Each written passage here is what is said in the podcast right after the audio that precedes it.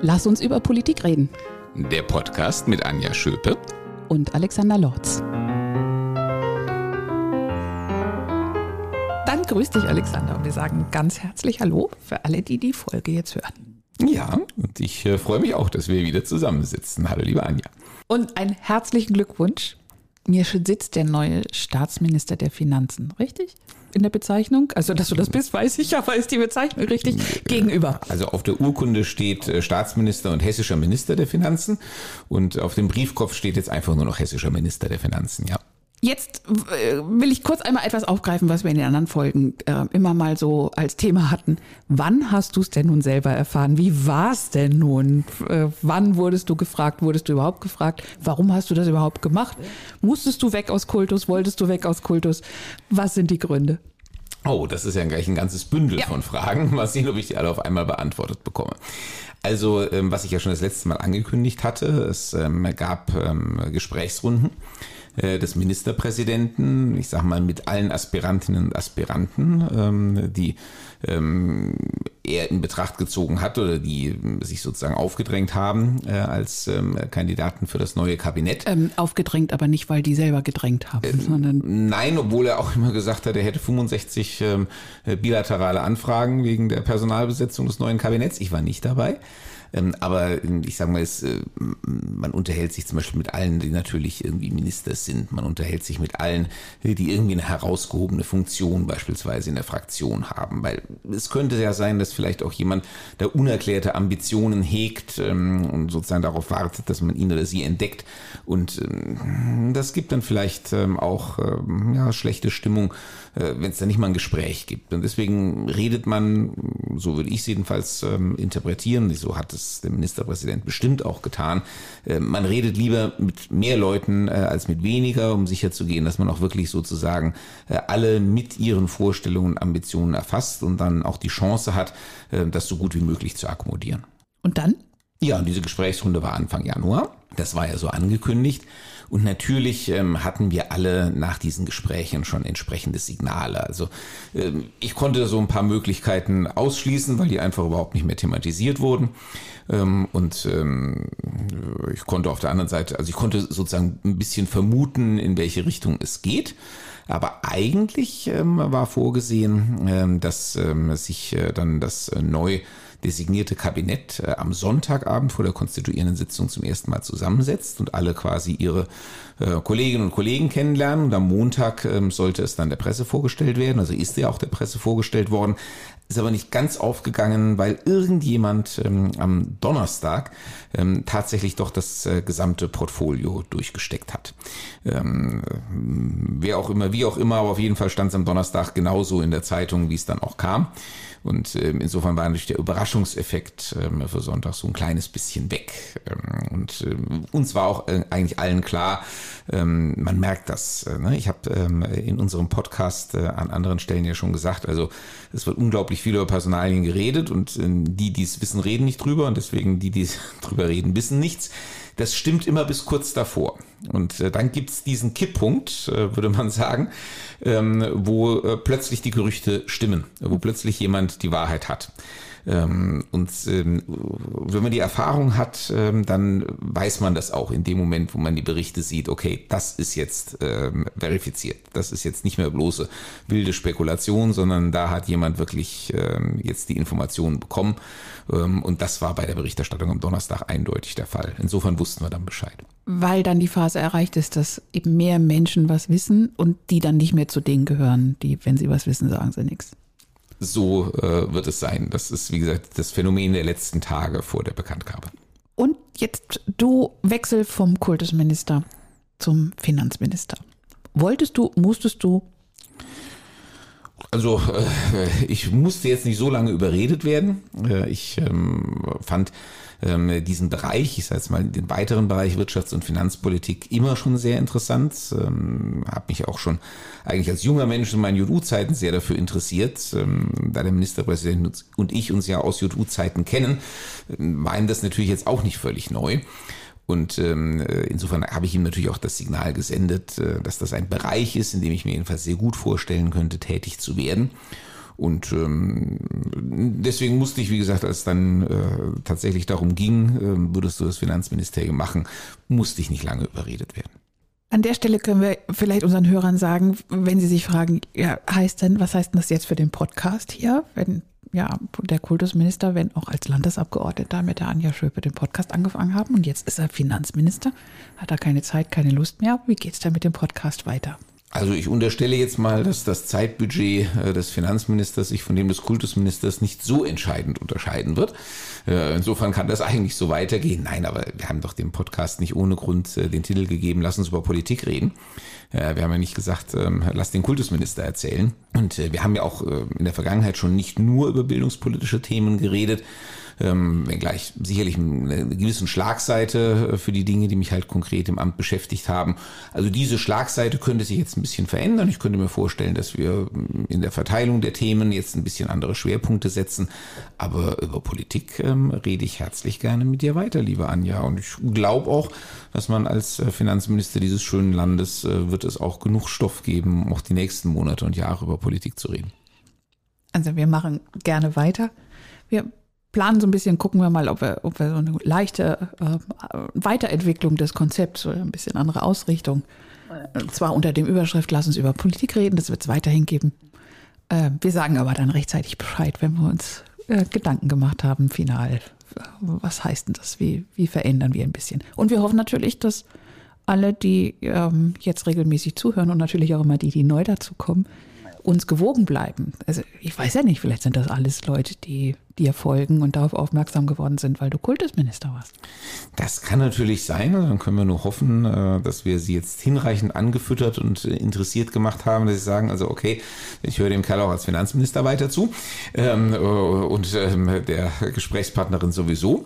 Ähm, ja, äh, also das ist die eine, der eine Teil der Hoffnung. Der andere Teil der Hoffnung ist natürlich vielleicht auch wirklich, dass Menschen, die gedacht haben, oh, naja, Kultusminister, die werden im Zweifel über Bildungspolitik reden, das hm, habe ich jetzt kein Interesse dran, dass die vielleicht sagen, auch wenn es äh, die Unterhaltung mit dem Finanzminister ist, dann schalte ich doch mal ein. Da gibt es vielleicht andere Themen, äh, die mich besonders interessieren. Also Auftrag für uns, strengen wir uns an. Ja, ganz klar. Gute Devise sowieso für die nächsten fünf Jahre. ist ja eine besondere Zeit gewesen. Beschreib mir doch mal bitte, wie, wie war dann diese besondere Woche? Was sind so die Highlights gewesen und wie, wie ist das jetzt vonstatten gegangen? Also wir hatten am Donnerstag die konstituierende Sitzung des Landtags und die Tage davor sind natürlich mit Vorbereitungen angefüllt. Wie gesagt, am Montag war die äh, offizielle Vorstellung äh, des neuen Kabinetts vor der Presse. Äh, und ähm, in dem Moment, wo ja das Kabinett vorgestellt ist, ist ja auch klar, ähm, welche Menschen, also insbesondere welche Mitglieder der Landtagsfraktion, also auf Seiten der regierungstragenden Fraktionen, äh, sozusagen aus dem Personaltableau herausfallen.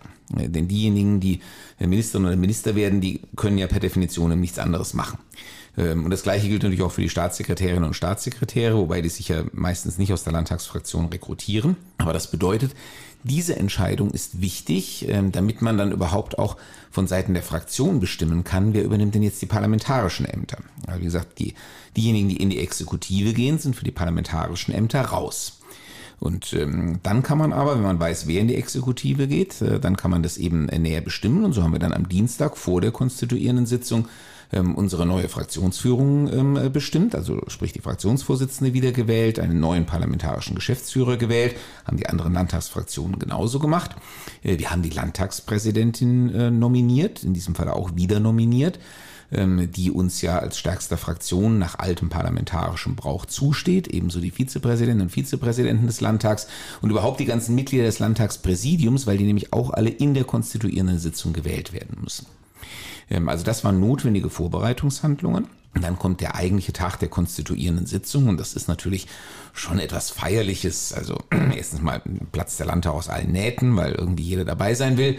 Ähm, dann ähm, beginnt das Ganze mit einem ökumenischen Gottesdienst, zu dem ich auch immer sehr gerne hingehe und ähm, wo dann äh, in diesem Falle die Bischöfin von Kurhessen-Waldeck, also die evangelische und der katholische Bischof von Limburg, äh, den Gottesdienst gemeinsam zelebriert und gepredigt haben. Also das gibt's auch ganz, ganz selten, dass also von evangelischer und katholischer Seite jeweils eine Bischöfin oder ein Bischof äh, den Gottesdienst zusammen machen. Das gibt's nur bei so besonderen Gelegenheiten. Ähm, also das war schon ein sehr schöner Auftakt.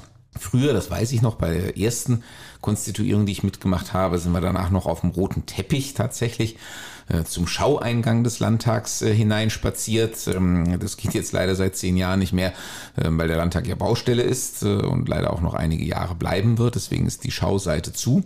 Also sind wir ganz profan äh, zur äh, Hofeinfahrt ähm, in den Landtag zurückgelaufen. Ja, und dann beginnt die konstituierende Sitzung und da gibt es uralte Rituale.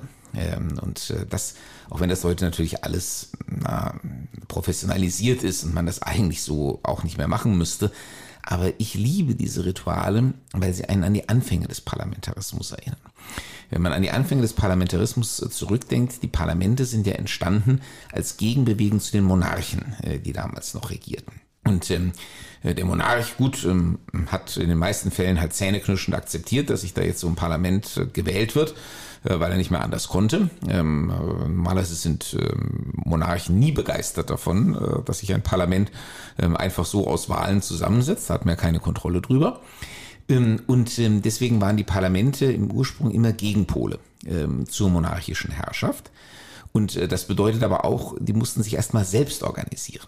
Und da gibt es diesen wunderschönen, dieses wunderschöne äh, Ritual äh, der Selbstorganisation. Am Anfang sitzen da ja Leute, also die müssen sich ja irgendwie mal verabreden, zusammenzukommen. Okay, heute lädt die alte, also quasi noch amtierende Landtagspräsidentin dann eben zur Sitzung ein. Also hm, da äh, geht man doch nicht wie früher mit reitenden Booten übers Land und ähm, äh, fragt mal ab, wann alle irgendwie zusammenkommen könnten. Ähm, äh, also das ist natürlich schon alles ein bisschen kanalisiert. Aber dann gibt es die Eröffnung der Sitzung durch den Alterspräsidenten oder die Alterspräsidentin. Also das ist üblicherweise ähm, der oder die an Lebensjahren älteste Abgeordnete. Wer ist das diesmal? Das war diesmal Bernd Erich Vohl von der AfD. Ähm, ah, das Thema das, haben wir immer mal wieder bei den Konstituierenden. Ja, es ist halt eine Sitzung. Seniorenpartei, also mhm. deswegen haben sie eigentlich meistens das älteste Mitglied. Ähm, aber ähm, kann man halt nicht ändern. Wir haben überlegt, im Bundestag hat man ja die Regeln mhm. geändert und hat gesagt, nicht mehr der oder die an Lebensjahren älteste Abgeordnete, sondern der oder die dienstälteste Abgeordnete soll die Sitzung eröffnen kann man machen. Wir haben in Hessen, ehrlich gesagt, gesagt, also äh, diese eine Rede des Alterspräsidenten von der AfD halten wir aus. Äh, deswegen müssen wir jetzt nicht äh, äh, diese uralten Regeln des Parlamentarismus irgendwie aufheben, weil in den Anfängen des Parlamentarismus hatte man ja keine dienstältesten Abgeordneten, weil wenn so ein Parlament zum ersten Mal zusammentritt, ähm, dann äh, gibt's niemanden, äh, der da schon Erfahrung hat. Und dann, ähm, wenn irgendjemand dann die Sache in die Hand nehmen soll, dann eben am besten der oder die Älteste. Weil man sagt, mit den Lebensjahren kommt hoffentlich auch die Erfahrung. Ich weiß, es gibt genug Gegenbeispiele, aber das müssen wir jetzt ja nicht weiter vertiefen.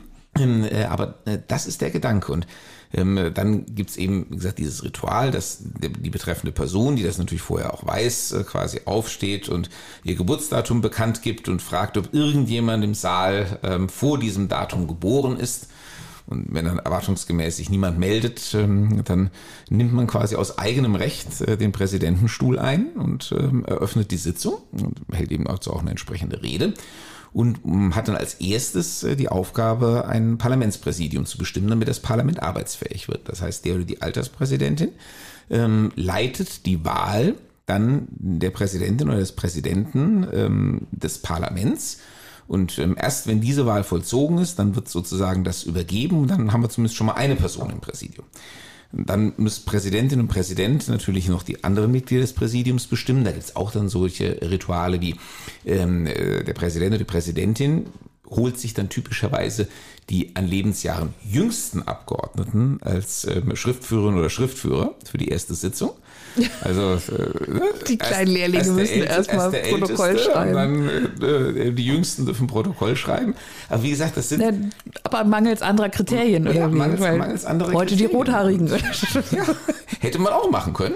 Ähm, wobei im Parlament ist, glaube ich, im Moment niemand, der rothaarig ist. Er also war jetzt auch nur ein Beispiel. Ähm, aber ähm, wie gesagt, mhm. das, äh, und da merkt man halt, und ich finde, das ist so ein bisschen bei mir auch die Ehrfurcht vor der Tradition und vor dieser über 200-jährigen Historie, ähm, wenn man eben weiß, ähm, das war beim ersten Parlament, egal in welchem Staat, war das eben so, die haben sich irgendwann mal verabredet nach dem Motto, wir sind jetzt die äh, von den Bürgerinnen und Bürgern bestimmten. Und wir setzen uns jetzt einfach mal zusammen ähm, und ähm, ja, und jetzt müssen wir irgendwie anfangen zu arbeiten. Und dann fang du doch mal an, komm, du bist der älteste und erfahrenste von uns, jetzt ähm, leit mal die Sitzung und ähm, komm, ihr Jungen, helft dem mal und ähm, so rauft man sich dann zusammen, um halt ein arbeitsfähige, eine arbeitsfähige Institution zu schaffen.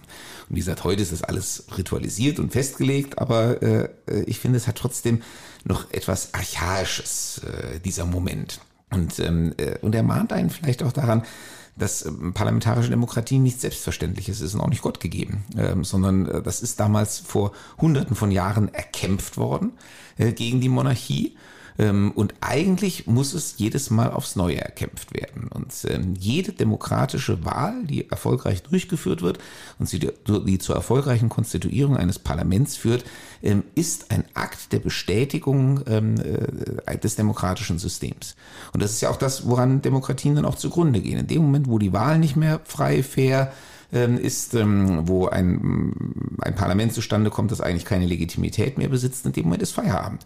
Äh, mit der Demokratie. Äh, oder in dem Moment, wo ein Parlament lahmgelegt wird, beispielsweise durch Obstruktion, auch von Kräften, die möglicherweise innerhalb des Parlaments äh, wirken, ähm, wo Abstimmungen verunmöglicht werden, ähm, wo äh, die Autorität eben des Präsidiums nicht mehr ähm, respektiert wird. Ähm, das sind auch die Momente, ähm, wo ähm, man die Gefährdung der Demokratie erkennt oder wo die Demokratie am Ende äh, kaputt geht. Meine, denkt man an historische Beispiele als 1932 Hermann Göring Reichstagspräsident wurde, weil die NSDAP die stärkste Fraktion war. Das alleine war eigentlich schon das Fanal, wo man, klar im Nachhinein ist man immer schlauer, aber wo man eigentlich schon damals sagen konnte, das war's jetzt. Jetzt geht's in den Abgrund. Ähm, und ähm, insofern ist jedes Mal, wenn es anders läuft, ist es eine schöne Selbstvergewisserung zu sagen, ja, unser System funktioniert und ähm, äh, wir können äh, jetzt eben eine neue Legislaturperiode mit dem Mandat auf Zeit, das uns die Wählerinnen und Wähler gegeben haben, angehen. Und dann äh, ist also die Landtagspräsidentin gewählt worden, dann die Vizepräsidenten. Genau. Und dann äh, war der nächste Schritt dann, dass die Vereidigung des Minister oder die Wahl des Ministerpräsidenten und die Vereidigung Genau, also erst wird das Präsidium komplettiert, erst muss mhm. das Parlament komplett arbeitsfähig werden. Deswegen dauert das auch eine Weile. Also ähm, wir waren diesmal, glaube ich, sehr ordentlich schnell, aber zwei bis drei Stunden hat es trotzdem gedauert. Ähm, und dann erst kommt eigentlich der Moment, auf den alle warten, nämlich eben die Wahl des Ministerpräsidenten. Aber auch hier erkennt man wieder als Ritual. Erst wird die Legislative installiert, erst muss das Parlament vollständig arbeitsfähig sein und dann wird die Exekutive eingesetzt. Und das geht dann auch wieder genauso von oben nach unten. Ähm, also äh, dann wird als erstes der Regierungschef gewählt, geheim. Und wenn er dann die erforderliche Mehrheit bekommt, äh, was am Donnerstag ja zum Glück der Fall war, sogar mit einer Stimme über ähm, dem, was wir eigentlich als Mehrheit hatten, ähm, dann wird er vereidigt, auch wieder durch die Landtagspräsidentin, also äh, auch hier wieder. Die Exekutive wird vom, der Legislative vom Parlament eingesetzt. Das ist dieser symbolische Akt, ähm, dass ähm, der auch der neue Ministerpräsident seinen Eid vor der Parlamentspräsidentin äh, leistet, ähm, die ihm insoweit an dieser Stelle übergeordnet ist und auch vor ihm existiert. Und dann allerdings geht es in den normalen äh, Geschäftsgang quasi weiter, dann wird die Sitzung unterbrochen, dann ernennt der Ministerpräsident äh, sein neues Kabinett. Und nach der hessischen Verfassung ist es so, dass er dann mit den ganzen Ministerinnen und Ministern im Schlepptau ähm, äh, ins Parlament zurückkehren muss. Und das, und das Ernennen ist quasi mit der Überreichung einer Urkunde oder, oder was ist der, der Akt der Ernennung? Der Akt der Ernennung ist die Überreichung der Urkunde, aber der wird erst wirksam, ähm, wenn er vom Parlament bestätigt ist. Jedenfalls nach der hessischen Verfassung. Und deswegen marschieren wir dann alle wieder in den Plenarsaal zurück.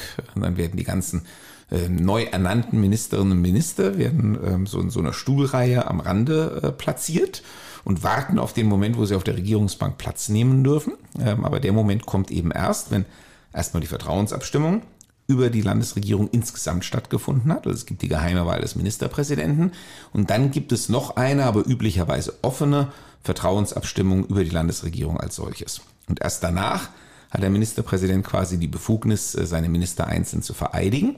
Und da die Ämter der Ministerinnen und Minister am Ministerpräsidenten hängen, denn er kann uns auch jederzeit nach Belieben wieder entlassen, ähm, vereidigt in diesem Fall der Ministerpräsident. Also der Ministerpräsident selber wird von der Parlamentspräsidentin vereidigt, aber die Ministerinnen und Minister werden von ihrem Chef, also vom Ministerpräsidenten vereidigt. Und dann nach der Eidesleistung durften wir uns alle auf die Regierungsbank setzen. Wenn dann auch die Regierungsbank komplett ist, also Parlamentspräsidium komplettiert, Regierungsbank komplettiert, dann ist sozusagen alles konstituiert, was zu konstituieren ist und dann ist die Sitzung auch zu Ende und man geht feiern. Die, diese, die, die Vertrauensabstimmung, ist die auch mit 76 Ja-Stimmen ausgegangen? Nein, die war ja offen. Und ähm, das bedeutet, ähm, dann wird natürlich offen nach Fraktionen abgestimmt. Also, so, okay. dann haben also dieser ähm, eine, CDU und SPD woher dafür auch gestimmt, äh, okay. der Rest dagegen. Ähm, ob dann eine Hand vielleicht unten bleibt, äh, das kann man ehrlich gesagt in so einer Abstimmung Also, nicht da mehr so genau nur, also die ausmachen. Mehrheit wird da gar nicht ergeben. Äh, da ja klar ist, ähm, die beiden Fraktionen, die da geschlossen dafür stimmen, haben die Mehrheit, wird dann auch nicht mehr nachgezählt.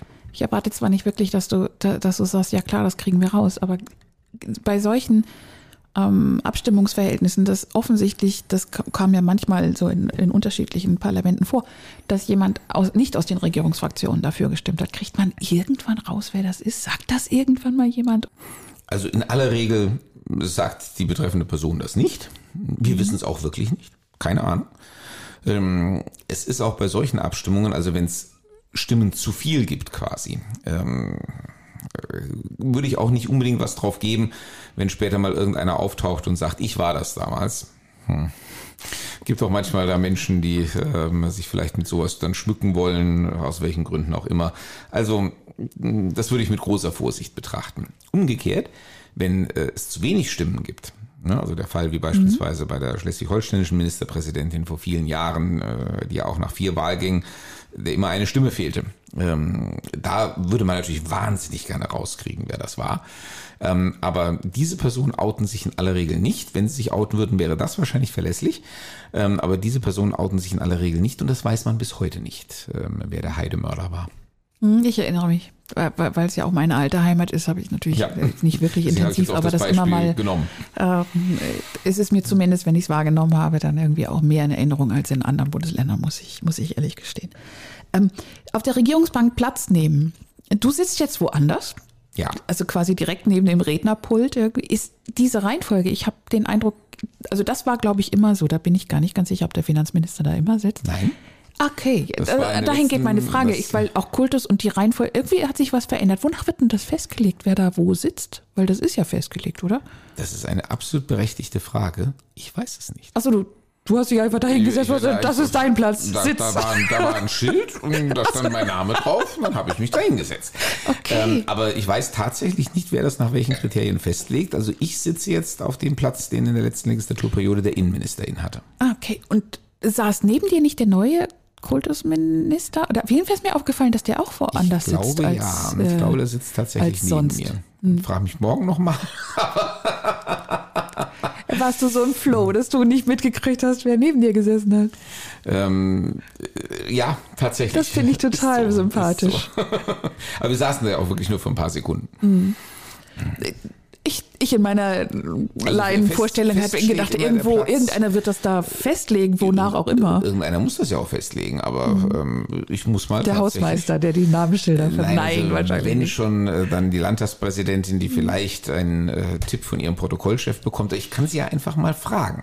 Und ähm, dann kriege ich das mal raus. Wenn du mich jetzt so fragst, fängt das an, mich selbst zu interessieren. Weil für, für mich als, als Laie in, dem, in diesen Fragen, ähm, haben diese, diese Plätze, die näher am Rednerpult sind, eine Wertigkeit, weil auf der anderen Seite genau da ja der Ministerpräsident sitzt. Ist doch immer noch so, oder? Der erste Platz ist, ist der MP. Also äh, der Platz ist in der Tat festgelegt. Also äh, Ministerpräsident und stellvertretender Ministerpräsident sitzen immer am selben Platz. Ähm, wie die anderen Ministerinnen und Minister sich verteilen, das ist die offene Frage, die wir hier gerade diskutieren.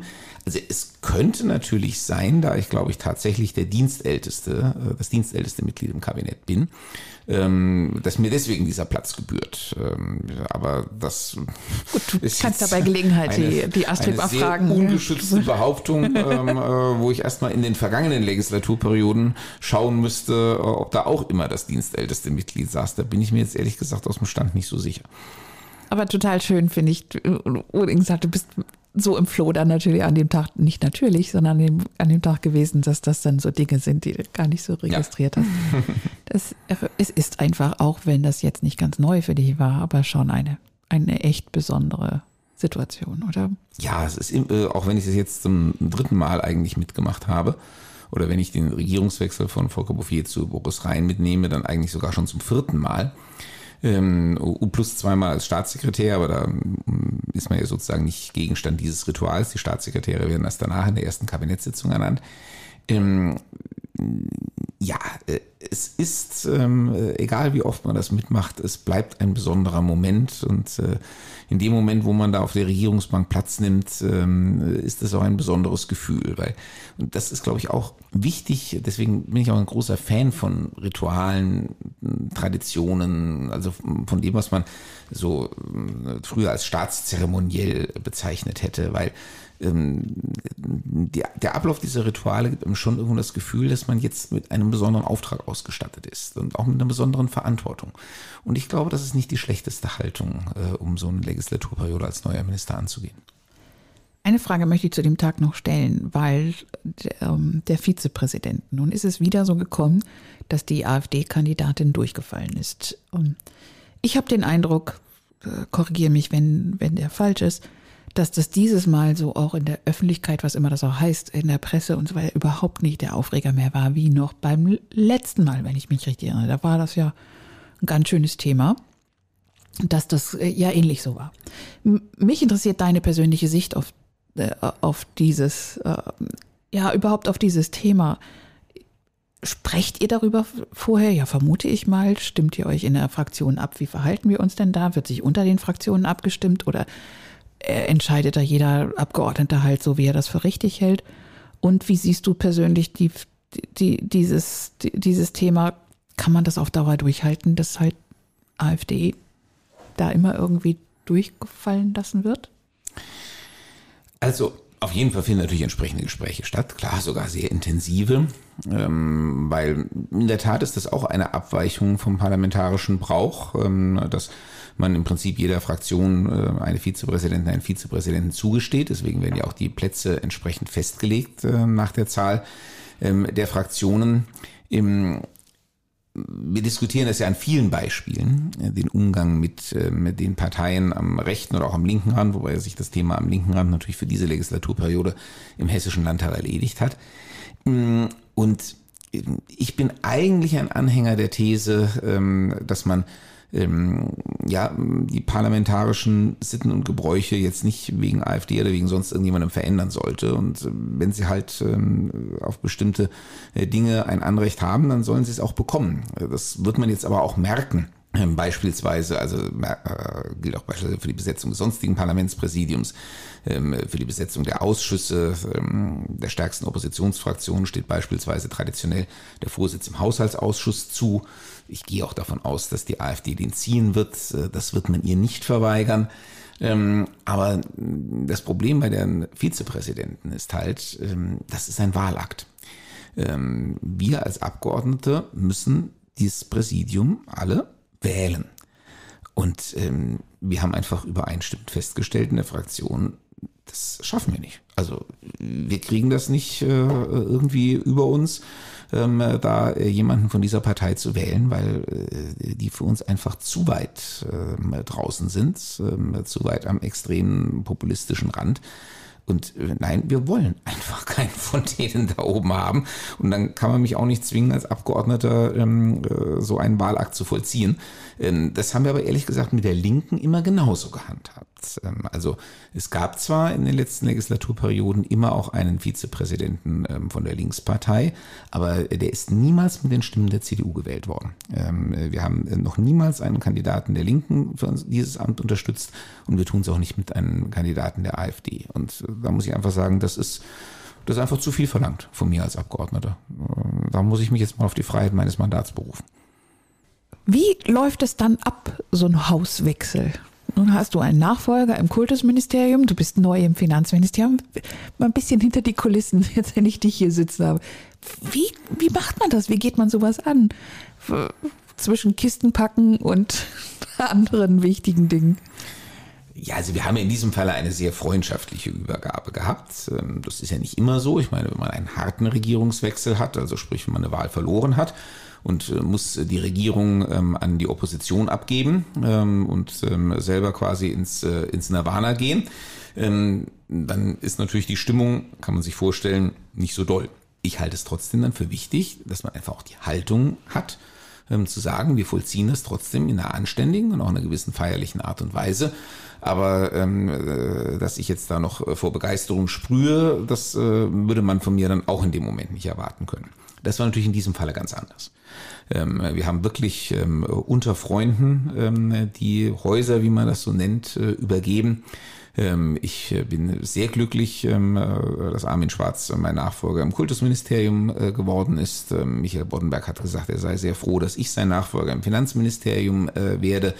Und ich glaube, das hat man den Übergabezeremonien in beiden Fällen auch angemerkt, dass hier wirklich jemand ohne, ja, ohne schlechte Gefühle oder Gedanken aus einem Amt scheidet ähm, und des guten Gewissens und ähm, auch fröhlichen Herzens ähm, an ähm, einen Nachfolger übergibt. Und dann ist natürlich einfach, ja, ist gute Stimmung. Und dann kann man das auch wirklich feiern. Und äh, da gibt's eben so einen entsprechend feierlichen Akt mit Reden und Geschenken. Das haben wir in beiden Fällen vollzogen. Also einmal, äh, wie gesagt, habe ich äh, hab ich abgegeben und einmal habe ich es angenommen. Und ähm, es war insgesamt ein sehr schöner Tag mit beiden Zeremonien. Auch wenn ich sagen muss, ich war dann am Abend, fühlte ich mich auch einigermaßen ausgelaugt und das jetzt gar nicht mal physisch, sondern wirklich auch emotional, weil das ist natürlich schon etwas. Also mich im Kultusministerium vor meinen 400 Mitarbeiterinnen und Mitarbeitern, mit denen ich ja ähm, also natürlich in unterschiedlicher Länge, aber insgesamt über zehn Jahre mit Staatssekretärsjahren über zwölf Jahre zusammengearbeitet habe. Ähm, ich meine, da endet ein Lebensabschnitt für einen und äh, ist mir auch alle ans Herz gewachsen und ich glaube vielen auch.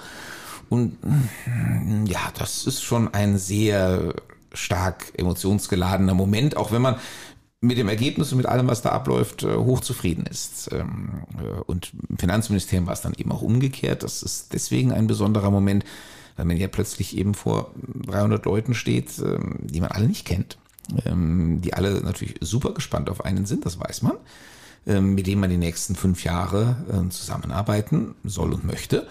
Und, und dann so den richtigen Ton auch zu treffen, um sich gleich gut einzuführen, gut vorzustellen in dem neuen Haus. Also das ist schon, ja, das ist eine Anforderung.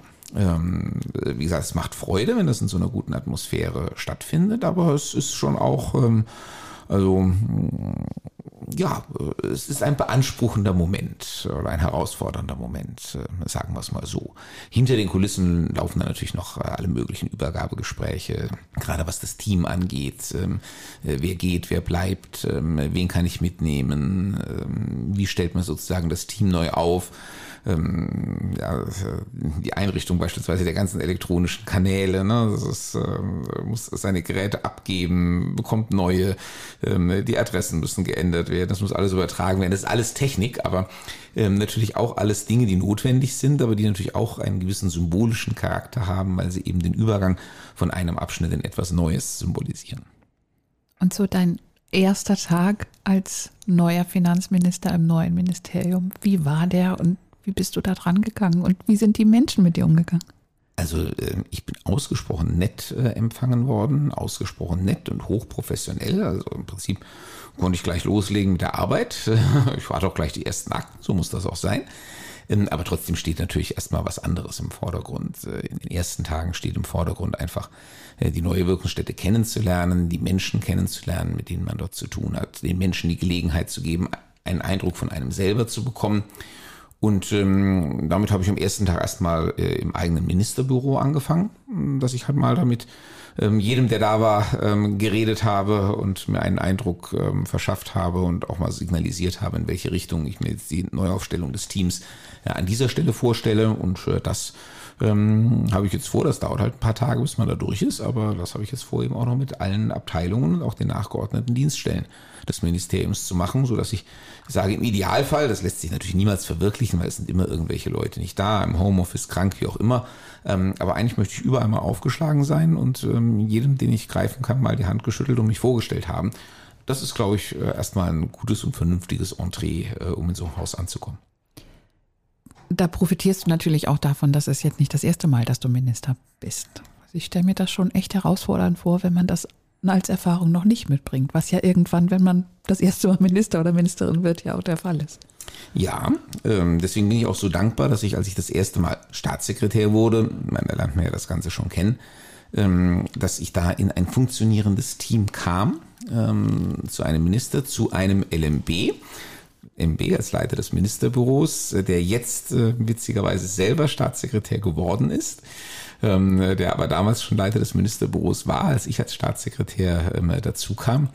Und ähm, das war ein eingespieltes Team, das sehr gut funktioniert hat, wo ich der Neue war und die mich aber dann ähm, auch wirklich so ein bisschen an die Hand genommen und mich in alles eingewiesen haben. Und, ähm, und da das gut gelaufen ist, wie man ja daran sieht, dass es dann für mich entsprechend weitergegangen ist, habe ich gedacht, na ja, das, was sie damals mit mir gemacht haben, das äh, kann ich ja jetzt auch umgekehrt mit anderen machen.